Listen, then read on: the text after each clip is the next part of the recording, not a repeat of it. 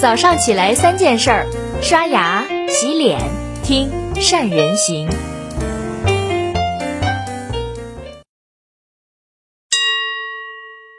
Hello，大家好，我是主播于红月。九月十五号期限一到，多家供应商停止向华为供货，华为麒麟高端芯片将成为绝唱。未来市场堪忧，目前经销商已开始涨价囤货，有人感慨后继无人。华为的遭遇给了中国企业什么启示？我们在应用研究上做得很好，为什么在基础研究、底层技术上却落后很多？如果我们想要转型朝高新技术企业发展，传统企业该怎么转型？需要考虑哪方面的因素呢？首先，我们来看看善人资讯集团董事长、央视凤凰特约评论员善人博士的看法。我们主要来讲讲对华为的影响。首先，断供对华为的影响相对有限，总体在可控范围之内。主要影响的领域在高端产业，特别是和高端芯片相关的产品和设备的影响。其次，对华为的影响主要在二零二一年到二零二二年。华为经过二十多年的发展，有了非常丰富的产业布局，主要布局在 ST 产业，包括通信设备、网络设备、云与 AI 计算。消费电子产品包括手机等个人终端、家庭终端以及其他包括 AR 或者是 VR 设备各类配件。华为还在半导体产业有布局，主要是移动芯片、通信芯片、工业芯片、物联网芯片，其他包括路由器芯片等等。华为还在光伏部件、电源控制、智能汽车、医疗器材、中央空调、充电桩等等都有布局。目前贡献度最高的是消费电子产业以及 ICT 领域。除了横向的布局之外，华为还在纵向有深度布局。比如说，在手机等电子产品领域当中，华为拥有华为、荣耀等几个品牌。在华为手机品牌当中，又布局了 Mate 系列、P 系列、Nova 系列、畅享系列和麦芒系列。因为有横向和纵向的深度布局，即使其中的一部分经线或者纬线被抽离。对整张网的功能影响会很有限。华为受限的高端芯片主要影响高端产品，比如说华为消费电子系列手机中主要影响 Mate 系列。对华为 5G 通讯网络布局的影响也会有限。一方面，5G 通讯网络所使用的配件没有到五纳米、七纳米的先进程度；另一方面，截止到六月三十号，华为的存货数据在交换机领域的芯片数量上有充足的备货，足以使用很长一段时间。从华为受美国制裁所带来的影响，回头联系我们自己的企业，如何才能获得稳定的成长和面对不确定的风险？从产业布局来说，随着时间的推进，不能在单一的经线或者单一的纬线上去布局，而应该在产品和服务的宽度以及深度方面进行布局。进行深度的宽带布局，无论是选择发展空间，还是去面对不确定的风险来说，对企业都是值得思考的地方。而向高新技术企业转型，大家可以听听宋子老师的看法。听完善人老师对于华为断供的影响，我们再来听听资深投资人、善人行专栏作者宋子老师的对于传统企业转型的看法。传统企业，尤其是中小企业，无论是资金、研发人员等等，转型高科技难度是很大的。所以，我觉得如果从供应链群这个角度进行创新。背靠中国在世界供应链的位置，可能会创造出更大的价值。去年，马化腾在知乎提了一个关于基础研究的问题，我看了以后深感，只有政策性资金扶持和超大型企业才能做这样的事儿。深圳市政府在这方面的投入和引导非常好，腾讯滨海大厦、深圳大学附近多了几十个国内外大学的研发楼，但是这些和没钱、没人、没研发的中小企业关系就不大了。在疫情中，很多人对于转型升级是将原有产能转移到别的地方，例如生产口罩、面罩、眼罩等等。但是随着供应链上来之后，供大于求，企业的收益大幅度下降了。这并不是转型升级。从中长期角度看，一个企业行业能否转型升级成功，是在于能否成功归因，也就是总结你在之前成功的核心原因是什么。有的人总结为中国人工成本低，土地成本低，但是最近十年劳动力成本、土地成本大幅度上升，并没有让中国的世界工厂的地位下降，反而越加牢固。这就说明了成功核心并不是依靠人工成本低、土地成本低，我认为核心是欧美创新加供应链群。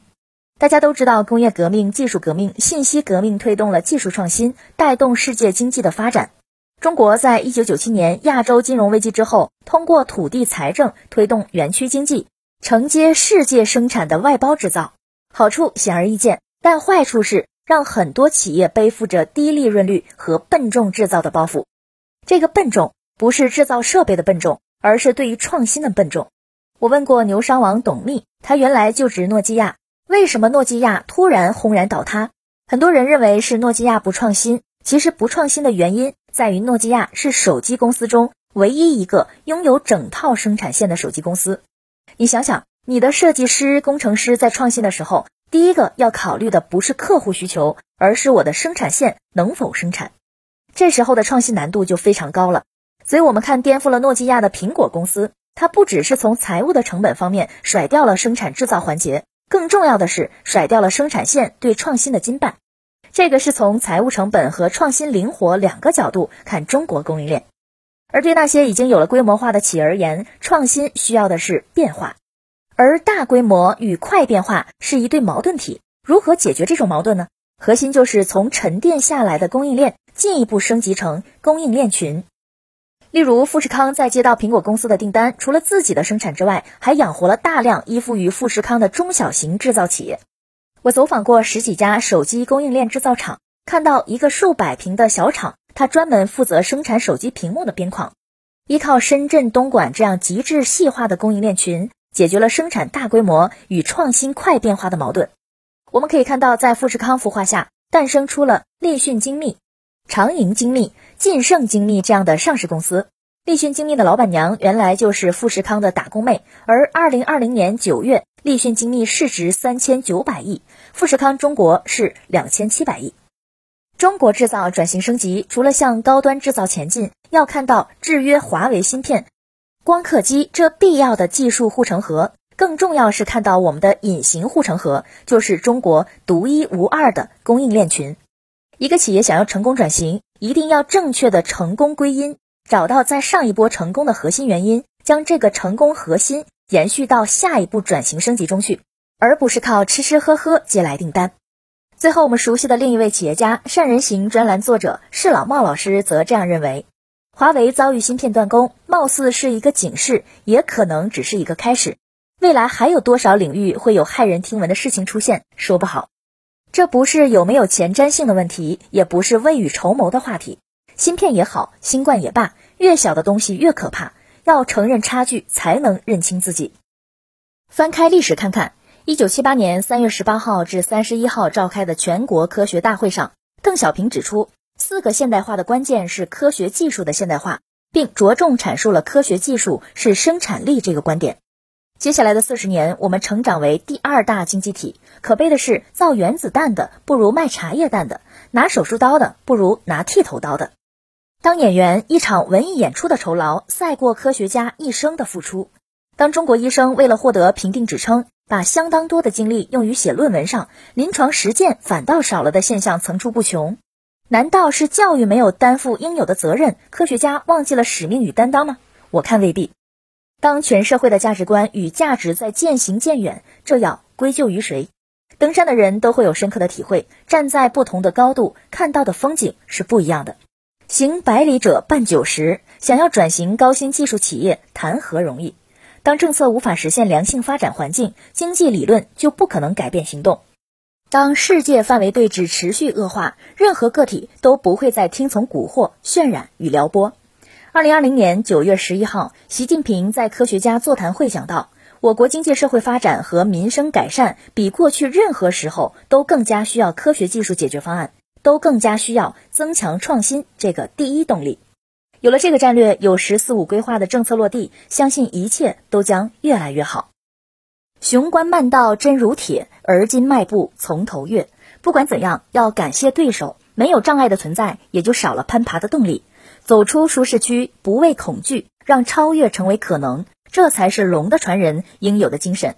有个成语叫做“笨鸟先飞”，希望每一位致力于民族伟大复兴的朋友抓住机遇，不飞则已，一飞冲天；不鸣则已，一鸣惊人。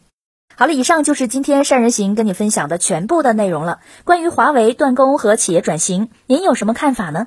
欢迎大家在下方给我们留言评论，三位老师都会看得到。还有什么是你最关心的话题呢？也不妨写下来，下一期讨论的说不定就是你的哟。我们下一期再见。